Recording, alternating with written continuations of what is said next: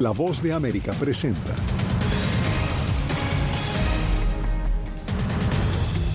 Fracasa en la Cámara Baja proyecto para evitar un cierre de operaciones de las agencias del gobierno estadounidense. La seguridad fronteriza entre los aspectos de mayor impacto. Falleció Dianne Feinstein, la senadora más longeva en la historia de Estados Unidos. Y jóvenes de comunidades indígenas, afrodescendientes y campesinas del Chocó en Colombia acceden a becas del gobierno estadounidense.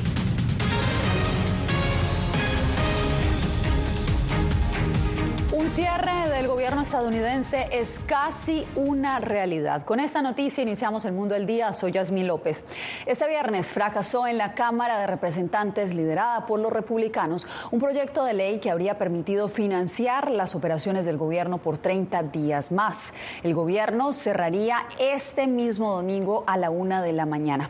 En vivo me acompaña Jacopo Luzzi con todos los pormenores. Jacopo, ¿qué es lo último? Yasmín, eh, de verdad la situación es caótica ahora en el Congreso y un cierre de gobierno parece inevitable. Kevin McCarthy, el presidente de la Cámara Baja, no tiene los votos suficientes en su bancada para aprobar su proyecto de ley que permitiría al gobierno seguir funcionando en su totalidad. El Senado, recordamos que el jueves eh, aprobó un proyecto, pero la Cámara ni lo consideró. Los legisladores ahora votarán otra vez eh, mañana, el sábado, pero falta literalmente el tiempo material para lograr algo. Faltan menos de 36 horas para el cierre del gobierno estadounidense y en el Congreso encargado de votar medidas provisionales para evitarlo reina aún el caos. Este viernes en la Cámara de Representantes, su presidente Kevin McCarthy logró llevar al Pleno un proyecto para mantener temporalmente financiado al gobierno por 30 días. Sin embargo, encontró vida muy breve frente a las inflexibles oposiciones de los conservadores que se negaron a apoyarlo y entregaron una rotunda derrota a McCarthy. A pesar de los drásticos recortes al gasto federal, ninguna ayuda a Ucrania y estrictas restricciones de inmigración exigidas por los conservadores, este pequeño grupo que da la mayoría a los republicanos en la Cámara dijo que el proyecto propuesto no es suficiente. Aún no es el final, tengo otras ideas. La Casa Blanca dijo que cualquier medida que recorte el gasto recibirá el veto del presidente Biden, quien en junio alcanzó un acuerdo con McCarthy sobre el déficit y lo refrendó en una ley. Aprobamos una ley. No caí de espaldas en el bosque. No es un ejercicio de confianza. El 70% de los republicanos de la Cámara votaron a favor de un proyecto de ley. Por lo tanto, está más allá de la confianza. Tenemos una ley. ¿Qué más se supone que debemos hacer? Estados Unidos, a menos que ocurra una sorpresa, entrará en cierre de gobierno después de la medianoche del sábado. De hecho, si incluso la Cámara lograra aprobar una nueva propuesta en las próximas horas, la mayoría demócrata en el Senado no la apoyará. El cierre podría tener enormes impactos en todo el país, desde los viajes aéreos hasta el suministro de agua potable en algunas comunidades. Muchas operaciones gubernamentales se paralizarían mientras que los servicios considerados esenciales continuarán. Yasmín. A este punto, la pregunta no es realmente si habrá o no cierre de gobierno, sino cuánto tiempo durará. Viene, durante este cierre, las oficinas públicas manejadas por el gobierno nacional realizarían solo labores esenciales y millones de empleados, incluyendo militares, dejarían de percibir sus salarios. Pero, ¿qué ocurriría con la frontera? Jorge Agobiano se explica. Cuando hablamos de migración, la patrulla fronteriza continuará sus labores con o sin un cierre de gobierno. Lo mismo harán cientos de guardias nacionales desplegados en varias zonas de la frontera. Pero las operaciones en ciertos centros podrían paralizarse o simplemente ir a un ritmo mucho más lento. Cierres de gobierno anteriores produjeron importantes vulnerabilidades en la seguridad fronteriza, según un reporte de la Comisión del Senado. Este informe indica que el Departamento de Seguridad Nacional retrasó el mantenimiento de las instalaciones, lo que tuvo un grave impacto en las operaciones y la seguridad de los agentes del orden, incluso en la frontera. Los dos bandos políticos en el Congreso están conscientes de eso, entre ellos el propio líder de los republicanos en la Cámara de Representantes, Kevin McCarthy. Sabemos que tenemos que mantener abierto el gobierno. Sabemos que en ambos lados estamos preocupados por la frontera. La Casa Blanca, por su parte, alertó que la situación podría poner en peligro los esfuerzos para luchar contra el ingreso ilegal de fentanilo a Estados Unidos, que en su mayoría llega a través de vehículos en puertos fronterizos. Otras labores del Departamento de Seguridad Nacional, como la deportación de migrantes detenidos y con órdenes de expulsión, seguirán su curso, aunque también probablemente a un ritmo mucho más lento, porque los tribunales de migración estarán trabajando a media máquina. Y finalmente otros procesos de migración como visados y permisos de trabajo también podrían verse afectados por el cierre de gobierno. Jorge Agobián, Voce América, Washington. El puerto fronterizo del Chaparral, que es la entrada a San Diego, California, desde Tijuana, México, fue cerrado por las autoridades estadounidenses. Esto ante el creciente número de solicitantes de asilo. Vicente Calderón nos reporta que esta garita solo duró abierta ocho meses luego de reabrir en enero tras la pandemia. Una nueva oleada migratoria impacta a esta ciudad fronteriza. Hay 14 mil solicitantes de asilo en este momento en Tijuana. Todos quieren entrar a la vez no se puede. Muchos están cruzando irregularmente y entregándose a la patrulla fronteriza que los hace esperar mientras procesa su petición de refugio. No tiene infraestructura para atender a tanta gente. Por eso el gobierno estadounidense cerró la garita de El Chaparral y envió su personal a atender a quienes acampan junto al cerco fronterizo mientras son procesados. Es gente que va a estar sujeta a, un probable proceso de deportación. ¿no? Este acceso peatonal a San Diego es parte del puerto de entrada de San Isidro, por donde a diario cruzan legalmente más de 20 mil personas. En enero pasado se había reactivado solo en dirección sur a norte después de un cierre de tres años debido a la pandemia. Si no hay flujo ah, de personas en el cruce, no tenemos trabajo. El nuevo cierre aumenta las filas por las otras dos entradas disponibles, donde cruzar puede tardar horas. Hay ocasiones que se ponen muy lentos con las revisiones y eso es lo que prolonga también los cruces fronterizos. Por ahora ya está nuevo aviso, la garita del Chaparral solo estará funcionando para recibir a quienes lograron obtener una cita para pedir asilo mediante la aplicación CBP One. Este mes, la administración Biden aumentó el número de solicitantes de refugio que recibe por aquí diariamente. La CBP es una de las mejores opciones que hay para entrar a los Estados Unidos. La CBP es real. Vicente Calderón, Voz de América, Tijuana. En Oaxaca, uno de los estados mexicanos con mayor flujo migratorio, autoridades y miembros de la sociedad civil adelantan planes para brindar un trato humanitario a los migrantes. Anareli Palomares tiene más información desde México. Es el nuevo centro de movilidad migratoria en Juchitán, Oaxaca, municipio en donde tan solo esta semana se espera la llegada de 15 mil migrantes. Aquí se brindan servicios básicos y venta de boletos de autobús para que los migrantes continúen su travesía hacia Estados Unidos. Nos sentimos muy agradecidos por este acto que tuvo el gobierno con respecto a todos los migrantes. Es un viaje más seguro, y más tranquilo, pues queremos llegar directamente porque hemos tenido muchos tropiezos en el camino. Se tomó la decisión con el gobierno del estado de, sacarlos de allá, cero de Juchitán por el riesgo que representa. Y duermen a orilla de carretera, bueno, aquí están más seguros. En otro punto del estado de Oaxaca, decenas de migrantes reciben paquetes de comida, medicamentos y artículos de higiene por parte de una asociación civil que opera sin fines de lucro y sin ayuda gubernamental.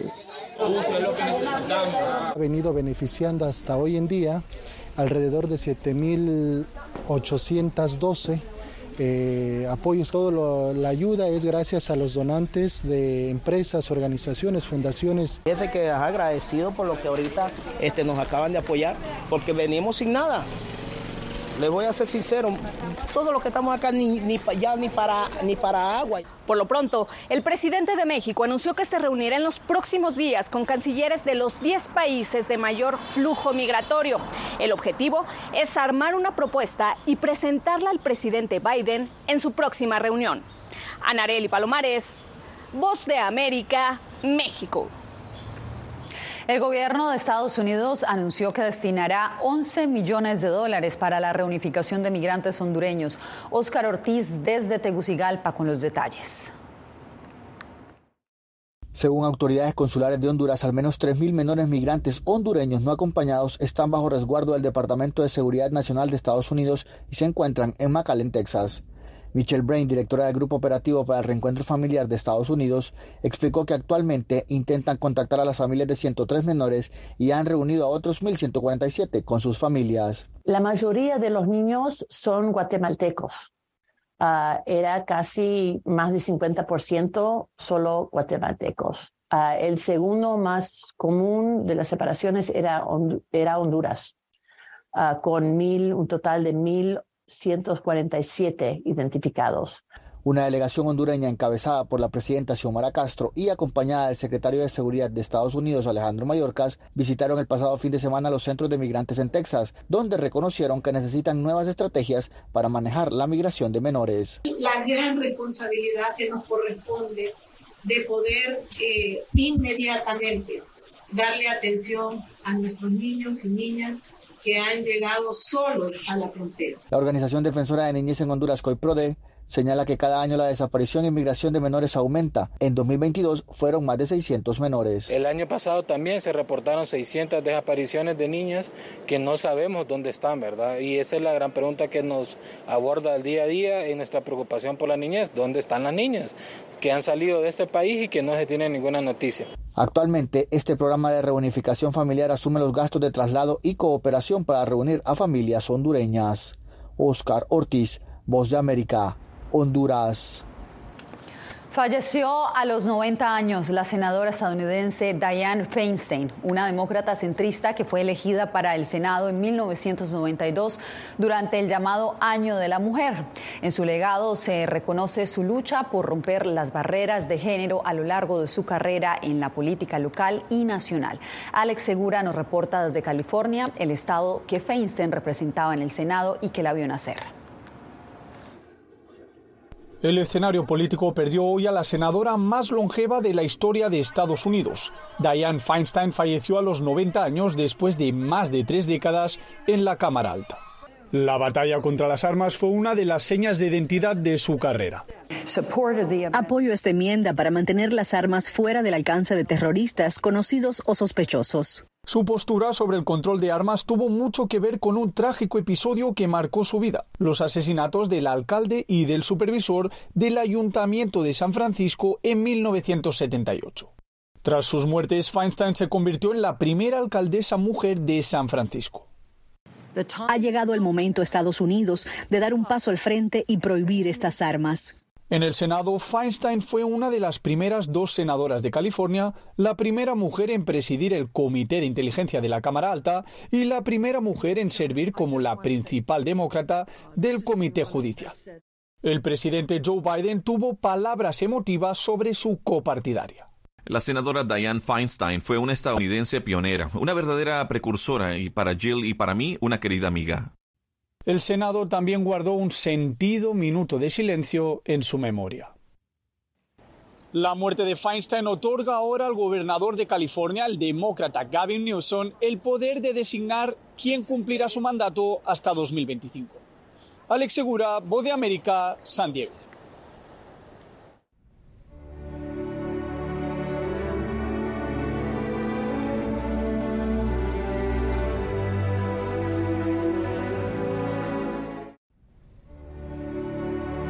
De América. Como reportera y presentadora tengo la responsabilidad de acercarles las historias que se generan en Washington y que impactan tu entorno cercano.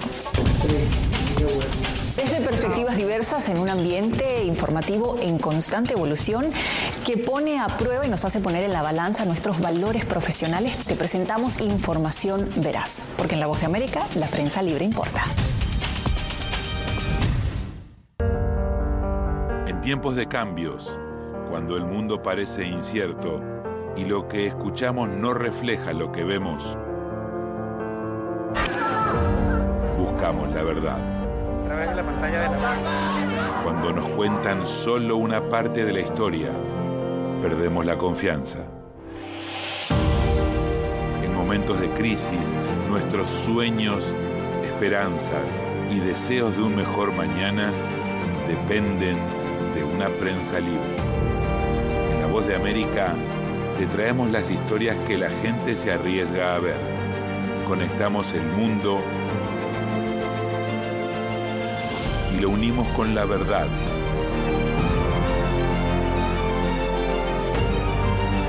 En La Voz de América te presentamos el panorama completo.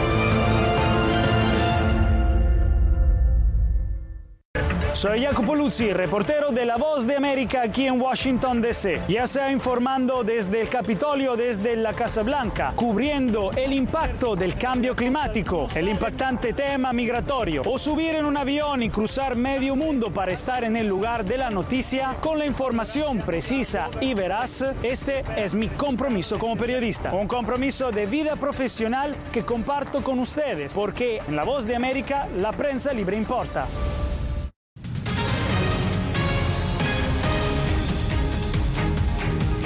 57 personas murieron en una serie de atentados suicidas con bombas en dos mezquitas en Pakistán. Decenas de personas quedaron heridas mientras los creyentes conmemoraban el cumpleaños del profeta Mahoma. Según la policía, ningún grupo se atribuyó de inmediato la responsabilidad de las explosiones. También informaron que varias personas quedaron atrapadas bajo los escombros. El país islámico registra ahora un aumento de los ataques suicidas que ha ensombrecido los preparativos electorales y la campaña para las elecciones generales de enero. En otras noticias, en Venezuela, a pesar de que el periodista venezolano Luis Alejandro Acosta fue recientemente excarcelado con medidas cautelares, organizaciones gremiales continúan denunciando hostigamientos contra los trabajadores de los medios de comunicación. Álvaro Algarra nos trae la información. Luego de permanecer 14 días detenido tras cubrir las operaciones militares contra la minería ilegal en el Parque Nacional de Apacana, en el sur de Venezuela, el Tribunal Primero de Control del Estado Amazonas excarceló con medidas cautelares al periodista Luis Alejandro Acosta. Deberá presentarse cada 15 días en tribunales. No puede abandonar el Estado ni expresarse en redes sociales o medios de comunicación. El Ministerio Público imputó con tres delitos a Acosta por ejercicio de la minería ilegal en modalidad de promoción e incitación, ocupación de zonas protegidas e incitación a delinquir. Un par de días previos a su captura, el comunicador a través de un video advirtió sobre una posible detención. ustedes saben bien que aquí en cualquier momento pueden arremeter contra mí. Ustedes saben que estoy caminando en, en una línea de candela. El juzgado determinó medidas que según la ONG espacio público violan las libertades fundamentales del periodista, continuando un patrón de censura a través de medidas cautelares. Carlos Correa, director de la organización, sugirió a todos los periodistas en el país adiestrarse en temas de protección, en vista de un incremento en las amenazas, agresiones e intimidación oficial. Trabajar con otros eh, segundo, inmediatamente que pase algo, intentar documentarlo. Edgar Cárdenas, secretario general del Colegio Nacional de Periodistas, asegura que la libertad de expresión en el país está muy comprometida, especialmente en un contexto preelectoral. Vemos cómo aumentan las campañas de agresiones por parte de altos personeros utilizando espacios o medios de comunicación. Álvaro Algarra, Voce América, Caracas. Nicaragua es el país con la tasa más alta de deforestación en Centroamérica. Esto según un informe de Naciones Unidas.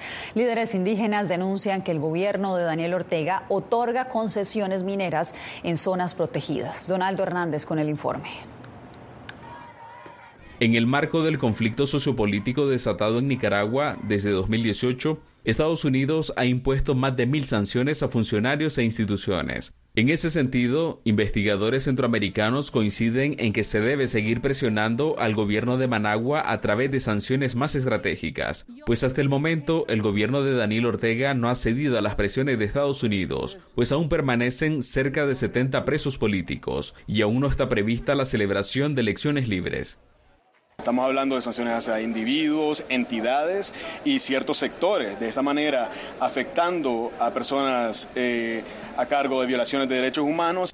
Las sanciones contra funcionarios e instituciones no han golpeado al gobierno nicaragüense de la forma esperada, pues a criterio del investigador Manuel Orozco, el aparato estatal se sostiene de otras entidades a aquellos sectores operativos que garantizan la sostenibilidad del régimen, como es la unidad de análisis financiero, como es también el Banco Central mismo y también el Partido Frente Sandinista de Liberación Nacional.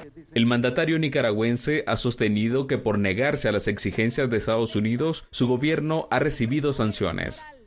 El mensaje de los yanquis o hacen lo que yo digo o los vamos a sancionar.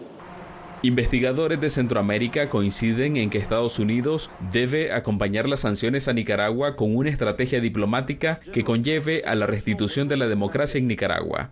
Donaldo Hernández, Voz de América. Al volver, minorías en Colombia reciben becas por parte de Estados Unidos. Usted no se mueva, regresamos en solo instantes.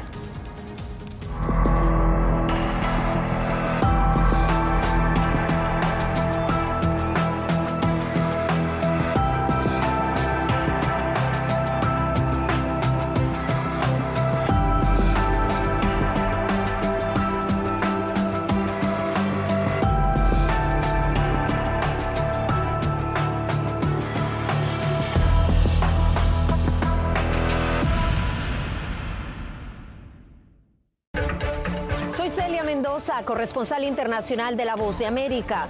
Desde que me uní a este equipo de profesionales hace más de una década, he tenido la oportunidad de descubrir un mundo de noticias que comparto con ustedes. La Voz de América habló con el director. Porque siempre estoy en el lugar de los hechos, entregando información veraz, clara y precisa, manteniendo nuestro compromiso periodístico, porque en La Voz de América la prensa libre importa.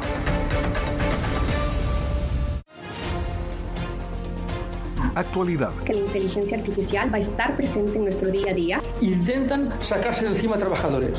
Análisis. El cambio climático está teniendo muchísimos impactos. Que afecta siempre a los más vulnerables. La región necesita ayuda. Debate. Proteger a las escuelas con armamentos. Es una total eh, ridícula, es algo inverosímil. Con la información más allá de los titulares. Todas las semanas por La Voz de América. Desde Washington, le saluda Gonzalo Abarca.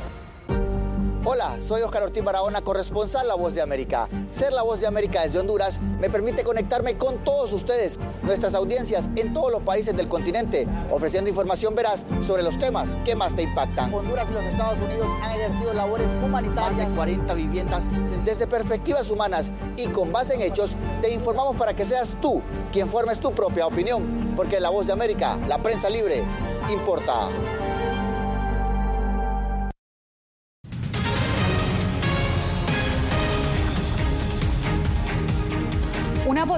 Tormenta inundó el área metropolitana de Nueva York este viernes, llevando al alcalde Eric Adams a declarar estado de emergencia.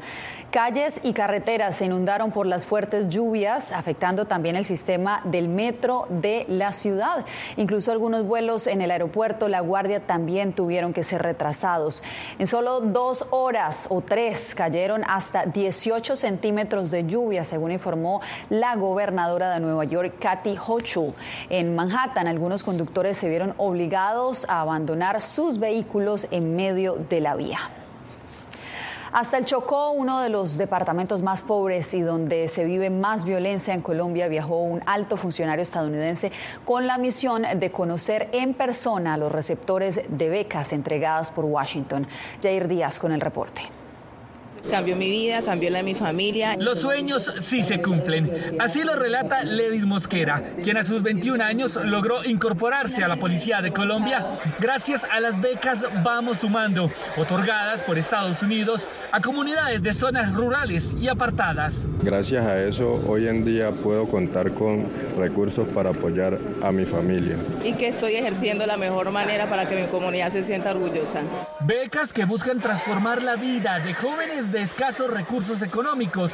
Hasta Quibdó, en Chocó, llegó el secretario adjunto para asuntos antinarcóticos, Todd Robinson, a conocer la historia de vida de estos jóvenes que han salido adelante, aunque han vivido en medio del conflicto armado. Ellos quieren trabajar y dar seguridad a sus comunidades. Es algo increíble. Es una de las cosas uh, más importantes que nosotros como gobierno de los Estados Unidos podemos hacer en Colombia.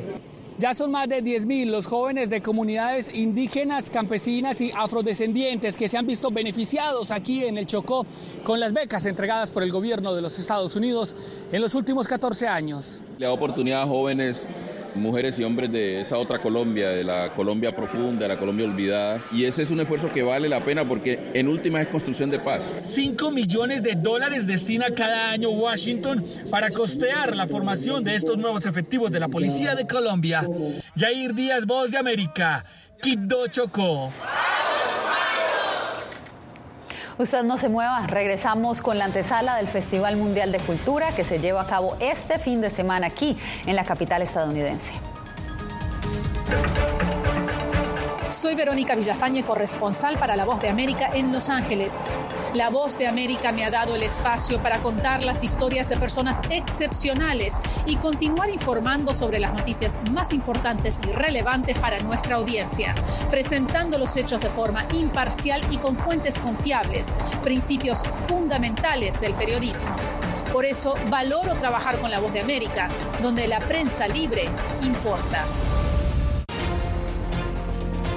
Actualidad. Que la inteligencia artificial va a estar presente en nuestro día a día. Intentan sacarse de encima a trabajadores. Análisis. El cambio climático está teniendo muchísimos impactos. Que afecta siempre a los más vulnerables. La región necesita ayuda. Debate.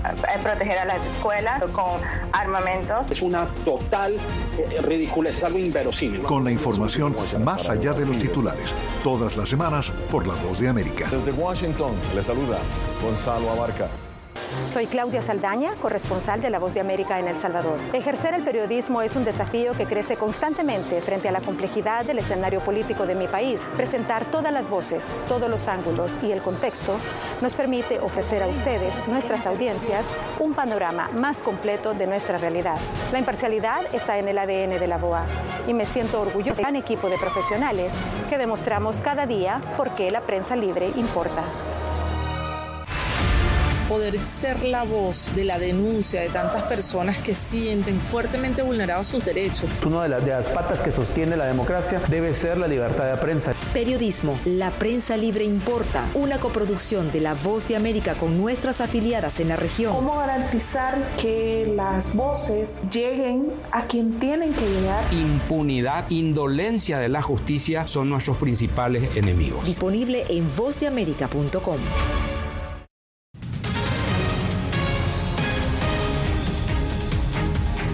La capital estadounidense acoge este fin de semana al Festival Mundial de la Cultura. Visitantes de todos los rincones del mundo llegarán para honrar la diversidad a través de la música, el arte, la comida, la danza, la meditación y diversas charlas inspiradoras. Diva Lizette Cash nos cuenta más. Cada crisis es una oportunidad para enviarle al mundo el mensaje de que podemos celebrar nuestras diferencias y para eso el Festival Mundial de la Cultura se celebra este año aquí en Washington. En su cuarta edición, la organización El Arte de Vivir trae a la capital la representación gastronómica, cultural y artística de más de 100 países. Nosotros conversamos con la vocera de este festival sobre el propósito del encuentro. Escuchemos. Todos nos unamos como una familia mundial y cómo hacerlo a través de una gran celebración de las culturas, a través de la danza, la música y la comida y recordar que todos somos parte de una familia, que tenemos esta experiencia en el planeta juntos. La música, la danza y la expresión creativa son componentes culturales centrales de este festival. Aquí se reúnen desde coros gospel hasta bailarines de hip hop. Sin embargo, según esta vocera, la meditación es la motivación del encuentro. Queremos que todos sean conscientes de nuestras técnicas de respiración que reducen la negatividad y aumentan la positividad desde adentro hacia afuera a través de la respiración y la meditación. Y cada día en el festival no solo celebraremos juntos, sino que meditaremos juntos. Este evento se celebra entre el 29 de septiembre al 1 de octubre. Asisten jefes de Estado, congresistas y organizaciones gubernamentales internacionales. La iniciativa es liderada por el líder espiritual Gurudev Sri Sri Ravi Shankar, un mediador de importantes conflictos mundiales como el Acuerdo de Paz de Colombia en el 2016. Desde el National Mall para Voz de América, Diva Lizette Cash. En una expedición en el Monumento Nacional Marino en las islas del noreste de Hawái se descubrió una extraña criatura a la que investigadores llamaron Dumbo debido a sus aletas a los lados de su cabeza que se asemejan al famoso personaje de Disney. Esta especie de pulpo tiene pocos avistamientos y habita en las profundidades del mar donde el ambiente es bastante hostil o más hostil de lo normal porque hay mayor presión del agua y poca luz. De esta manera llegamos al final de esta emisión. Gracias por acompañarnos en el mundo del día. Que tengan feliz fin de semana.